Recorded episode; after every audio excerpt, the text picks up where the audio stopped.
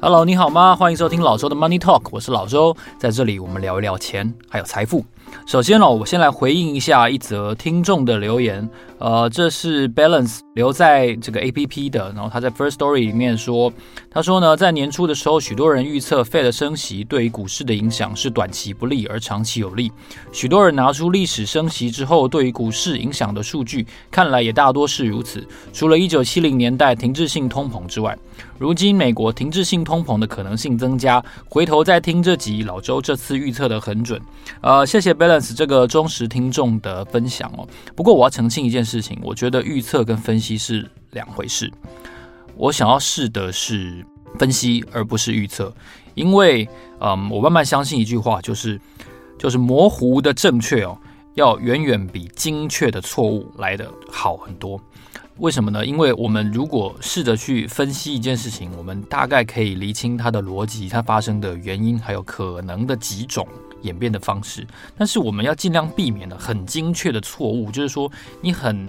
把整个逻辑推演的很完整之后，你选出了一个路径，然后你押宝那个路径，然后你就错了。这件事情是我这几年一直尽量去避免的，这也是为什么我开始去投资 ETF 的原因。好，在这边回答这个 Balance 的一个评论。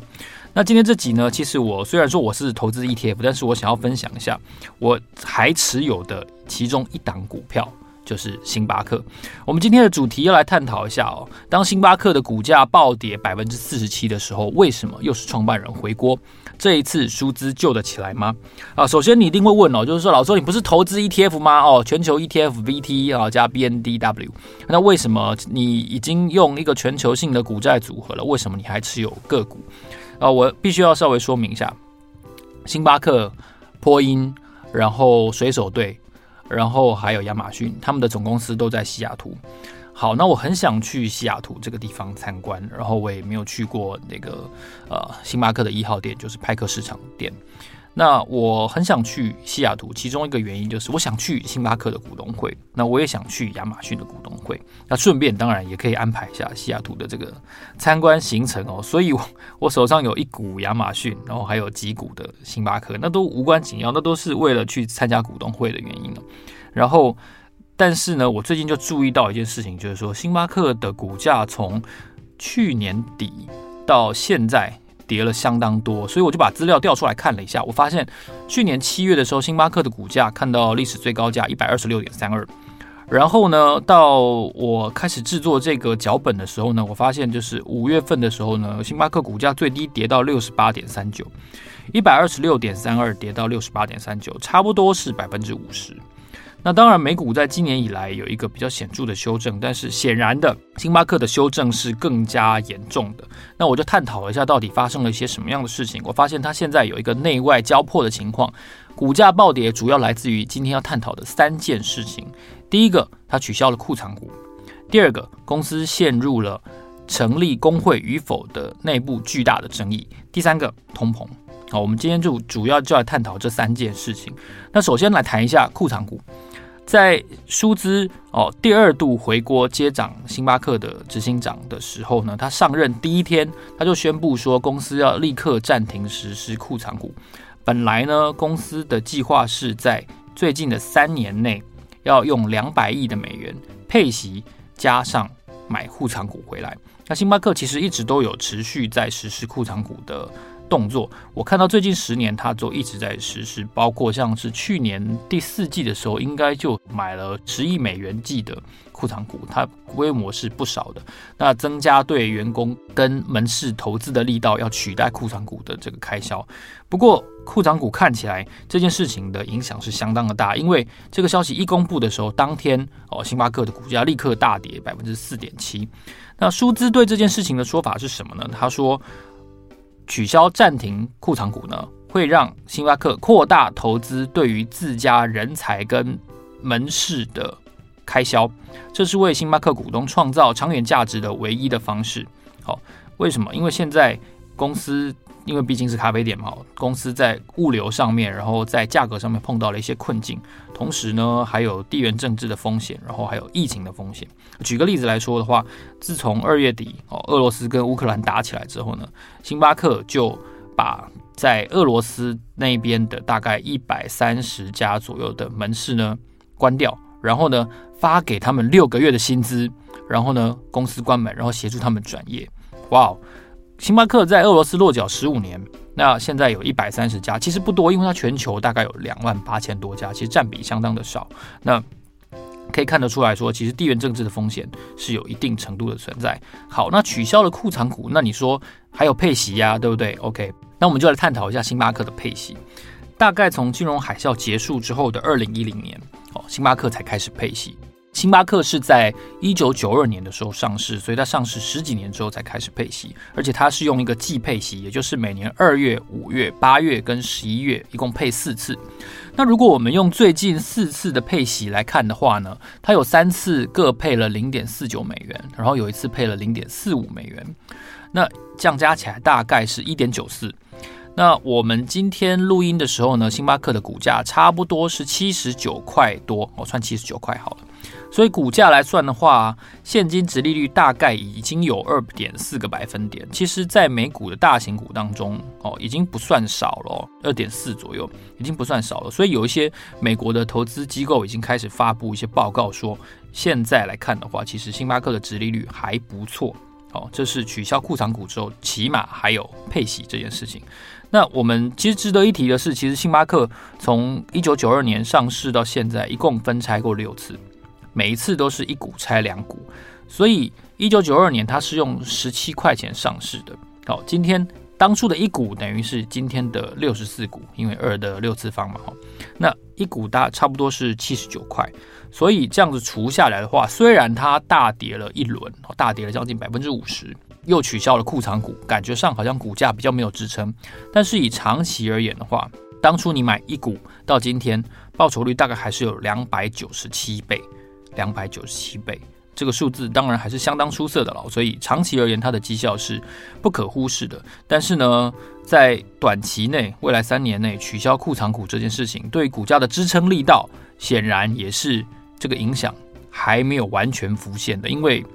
暴跌四十七趴，然后现在美股还在一个，我觉得大大势还在一个比较空头的氛围，然后比较。心惊胆战的氛围，所以取消库藏股这件事情对它股价下档的保护哦，是有一定程度的杀伤力的，这个是值得评估的。好、哦，这是第一个因素。第二个因素呢就很重要了哦，就是工会。为什么我说星巴克的工会议题呢？对舒兹来说可能是一大挑战，因为舒兹从他创业开始推广星巴克作为一个连锁通路开始，他就一直强调一件事情。舒兹说呢，星巴克他的管理哲学是。员工至上，顾客第二，股东第三。员工至上，顾客第二，股东第三。所以在这个金字塔里面，最重要的人显然是这两万八千家门市，还有背后营运后勤部门的这些星巴克的伙伴们。他们说伙伴。那问题来了，为什么星巴克要开始成立工会呢？哦，我看到了一个一个蛮有趣的一个点哦，就是说，因为在管理门市上面，其实疫情前跟疫情后的改变是很大的。疫情前可能还没有这么强烈的这种为争取自己权益发生的这种呃行动，因为毕竟星巴克的整体的工作氛围，哦，虽然薪水也许不是最高，但是我相信大家可能同意一件事情，就是说星巴克的工作氛围，它那个热情相对是比较融洽一点的。那我看到有一篇文章就写说。以前咖啡师哦工作的门市伙伴，他们用一个晚班接早班 clopening 的这种方式在营运。可是你想想看，你晚班十点钟结束，然后你可能还要再清洁，然后再整理一下表格表单，然后整个东西关完了之后，整个门市，然后你离开，可能已经回到家，可能已经十一二点了。那你第二天如果又要接早班的话，其实是很累的。那星巴克在二零一四年呢，曾经说他们要终结这个。晚班接早班的开店模式，但是其实根据智库的调查呢，百分之三十的星巴克员工还是每个月至少会有一次晚班接早班。那二零一四年到现在已经多久了？已经八年了，已经两届世界杯了，两届奥运了。这个情况在疫情之后，劳方有了更多的跳槽的机会、议价的筹码的时候，劳方终于出手了，所以开始有上百家的店家成立了这个星巴克的工会，他们的名字叫星巴克工人联合会 （Starbucks Workers United）。然后呢，因为舒兹重新接掌星巴克执行长之后，他一直在阻挠星巴克各家分店加入工会这件事情，所以呢，星巴克的员工觉得很挫折、很挫败。他们觉得他们在面对一个失望的老爸，然后他们觉得自己好像得到的这种回馈，就是说我们是一群不知感恩的小孩，有一种这种感觉。所以他们在争取权益，然后舒兹这方面呢，公司的反制也陆续的出招。那公司表示呢，在五月份的时候，他说，星巴克准备对那些在美国门市工作至少两年的咖啡师呢提高工资，但是他们只保证没有加入工会的分店可以得到这次的加薪。好，这个就有一点分化，有一点劝诱诱导你不要加入工会这件事情了。但是其实美国有一些劳工。这个相关法令的教授啊、律师开始陈述一个疑问，就是说加薪有没有可能只适用在那些不加入工会的员工身上呢？这件事情是有疑问的。所以星巴克本身资方，好讲资方好了，资方提出的这个要求哦，可能来硬的不行，那我们来软的。还有，我们给你加薪，但是请你不要加入工会，因为我们的优惠呢，限定那些不加入工会的员工们。好，这件事情开始在。员工之间发酵，那同时呢，星巴克也表示，因为我不实施库藏股了嘛，那在员工还有在实体门市上面会立刻开始投资两亿美元，包括呢修复跟提供更多的实体门市的设备，然后呢为那些高技能的，就是就是高级的咖啡师呢提供更多的福利，然后呢增加员工的培训。然后呢，改善工作场所的沟通，可以想见，在劳方有了更多的这个谈判筹码之后，其实资方也必须要给予更多的回馈才行哦。那这些两亿美元呢，包括什么呢？就是已经要实施的加薪，就是说新加入公司的这个员工呢，至少要加薪百分之三。然后呢，今年八月呢，门市经理还有其他的部门主管会有一次性的奖金。当然了，这种种都是会花掉。公司的资金嘛，所以公司刚才一开始讲到说他们会暂停实施库藏股，我相信原因就是来自于这个。但是员工加入工会这件事情并没有终止，我看起来这个趋势还在慢慢的实现，慢慢的发酵。现在只有一百多家门市加入，但未来会不会更多？五百家、一千家都有可能。所以舒兹一开始强调的这个组织哲学的人的金字塔里面最顶层的这个员工。开始分裂了，我觉得这是星巴克碰到一个比较大的问题，也是哦，舒兹可能很难解决的。那第三个星巴克值得探讨的这个挑战是什么呢？是通膨。其实从去年二零二一年前一任的 CEO Kevin Johnson 哦，强森他就已经一直在致力处理通膨的议题了。其实，在过去几个月，星巴克就有两次的调价的行动。那而且他在卸任之前，他也预期未来几个月将会继续的涨价。你想想看，开一家咖啡店，咖啡豆最近是几个月是一直大涨，因为天气的关系一直在大涨，所以它直接使使用的成本，光咖啡豆就碰到了一个问题。然后同时呢，物流的成本在上涨。然后呢，我们提到它还要加薪。然后还有什么？还有包括像纸杯的纸啊，哦，那个各种的这个一次性使用的原料啊，然后。油价，美国的油价也在创纪录的上涨，所以当劳力在如此的紧张、在稀缺的同时呢，它所有使用的原物料也都是在上涨的，所以加上疫情带来的影响，劳动力的上涨，然后呢，通膨压力不断的飙升，所以通膨哦，工资，然后呢，培训，然后加薪，然后原物料，哇哦，这五方面再再使得。星巴克作为一个消费性的股票哦，它碰到这个成本上升这件事情呢，其实是相当严峻的。种种的加薪可能总金额会达到十亿美元之多。所以这样看起来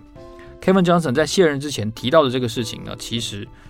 正换到舒兹手上再来处理了。那我们来谈一下哦，这个 Kevin Johnson 这个人哦，Kevin Johnson 其实他担任执行长这几年，其实我觉得他表现的蛮不错的，因为他是一个数位背景出身的。专才，所以星巴克当初在他执掌公司的时候，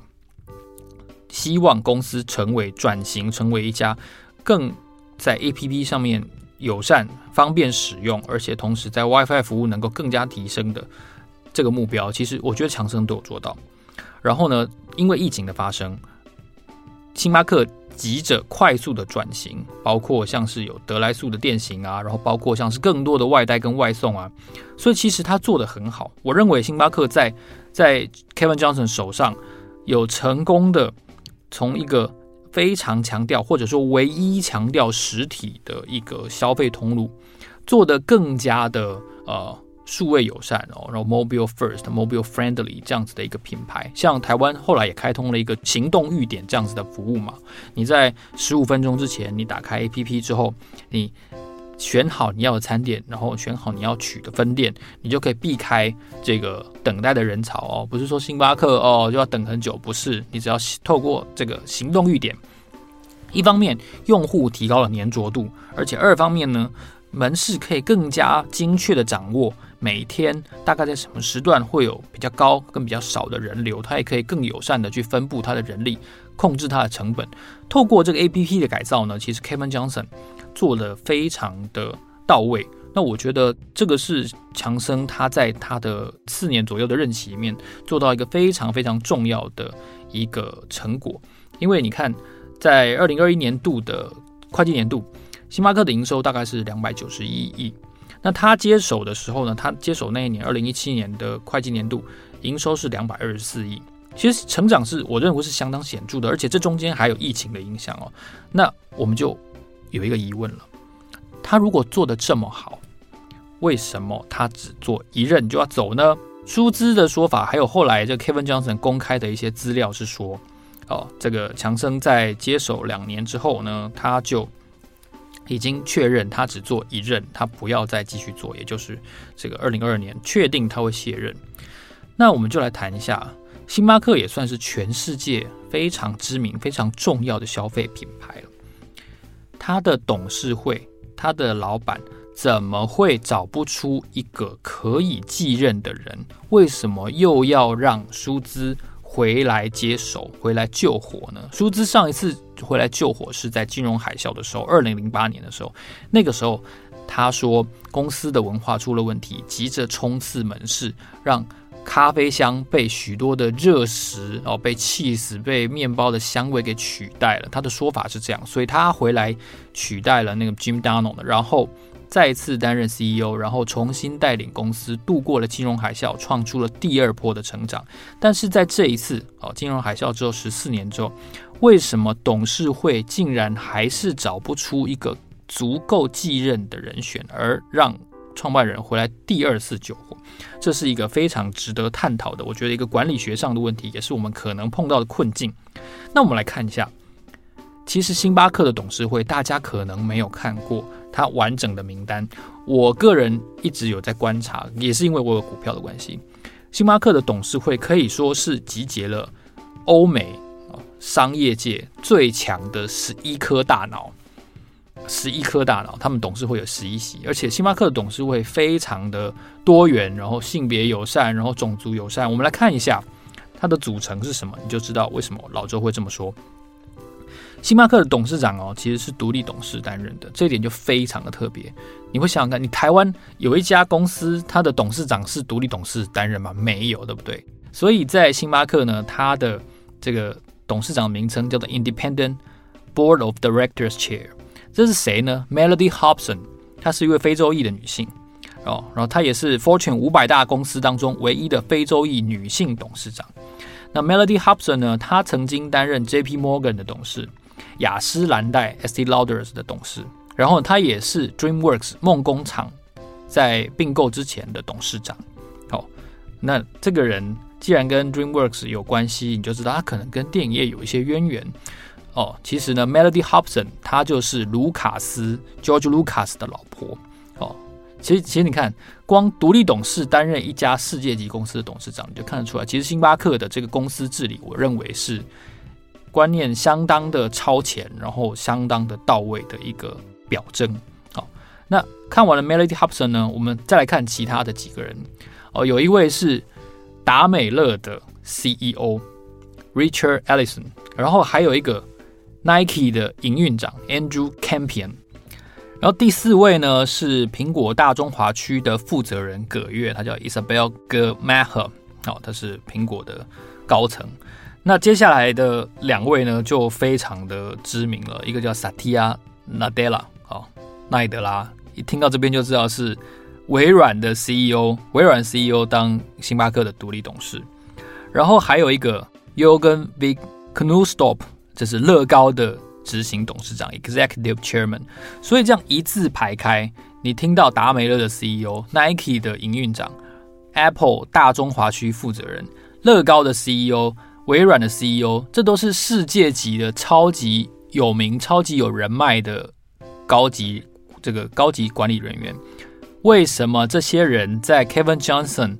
知道确认要离职之后，这一年多虽然有疫情的干扰，没有错，这些事情很难决策，而且人选肯定越高级的人选越难定案，这我能够理解。但是为什么过了一年多，过了两年，都还是找不出一个最好的继任者，然后要让舒兹再回来救火呢？我相信这是股东非常想要知道的事情，这也是公司动荡，我认为是其中一个很重要的原因。这一点哦，可能我觉得在股东会的时候，他要好好的回答这个股东跟投资人还有员工的提问。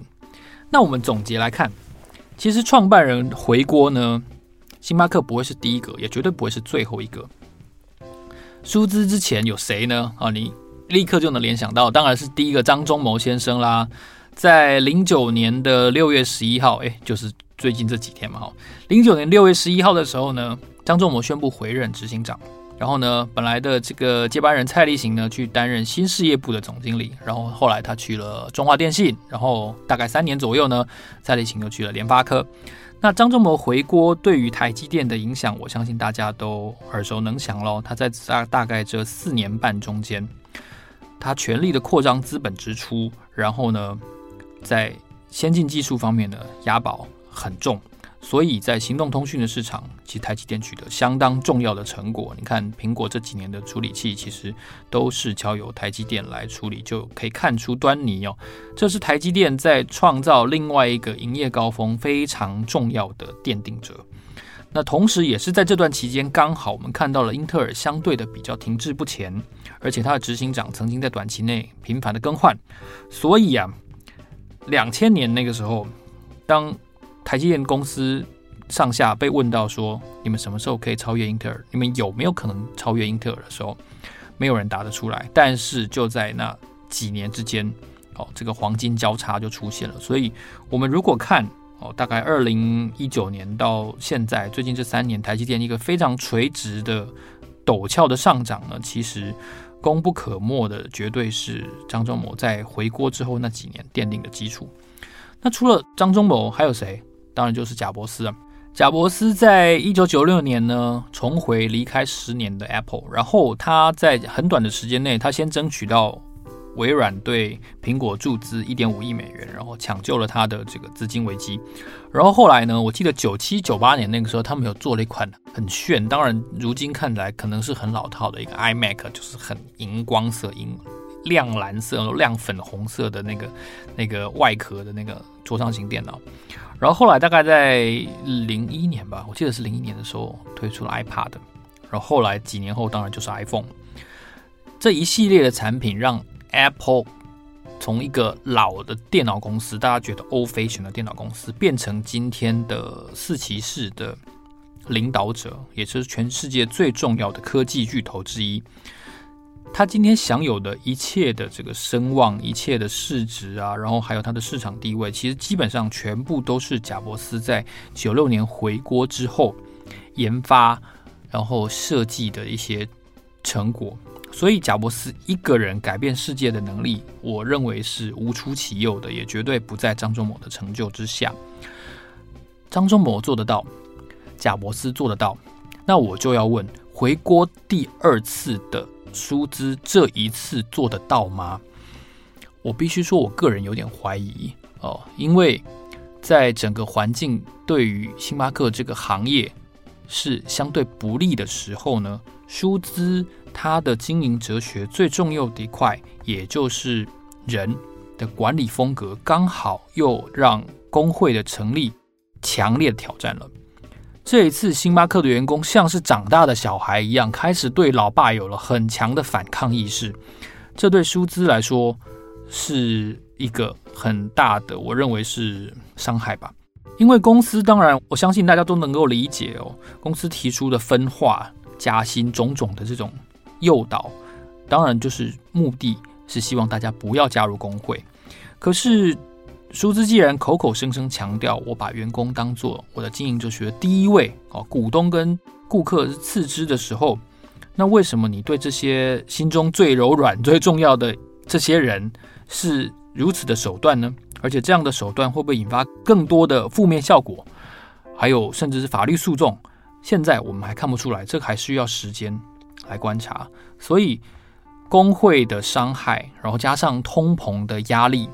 然后，同时董事会还要赶快找到最佳的继任人选，在这个内外交迫的情况下，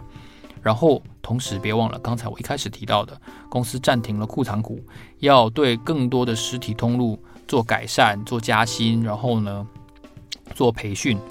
种种的开销，内外的交迫，星巴克在老的哲学底下，能不能够带领走出这一次的挑战？我们从一九九二年到现在，大概它上市三十年来，没有碰过这么严重的通膨，也没有碰过这么严重的工人的反抗。作为一个股东啊、呃，我其实是有点担心的。我觉得舒兹这次未必能做得好。但同时，舒兹的困境或者说星巴克的困境，其实还反映了一件事情：行业。大家如果有去听我之前的行业，就是说这个行业那一集，就是说这世界就是这么不公平。天然气、台积电哦，或者餐饮股，为什么有一些做得要死，好像那个竞争也无法超出其他人太多？那为什么有一些公司，像天然气公司，为什么它就是可以稳稳赚，每年赚？你别看它好像不起眼，没别看它没门槛，但它门槛其实非常高。我觉得行业这件事情也反映了呃一个很残酷的呃事实，就是彼此之间的护城河的深浅宽度是。有很有区别的，星巴克它终究是一个消费股，终究是一个品牌，而且它非常强调实体通路，所以它首先在两年前的疫情受创过一波，然后去年开始的这个通膨的海啸，又再次的对它造成非常大的压力，所以迫使啊这个星巴克的资方呢，要针对实体门市做更多的改善，然后做做人的加薪，我觉得这些都是通膨底下的结果。那它终究是通膨的受害股，这件事情是可能没有办法改变的。所以内外的交迫，然后通膨，然后工会，然后暂停库藏股，还有没有接班人这件事情，是一个我觉得公司非常大的诅咒。创办人太强、太强大，绝对不是一件好事哦。从张忠谋，从从贾伯斯，未必能够推演到舒兹的未来。我个人还是比较保守的，这是我今天呃作为一个投资人给大家分享一下，科普一下，现在美国的星巴克总部到底发生了什么事情？为什么它的股价暴跌这么多？如果你喜欢本集节目的话呢，记得在 First Story 的 APP 或者是在 Apple Podcast 给我们按赞，然后五颗星留言，告诉我你想要听到什么样的商业故事。好，老周的 Money Talk，让我们下一集见，谢谢，拜拜。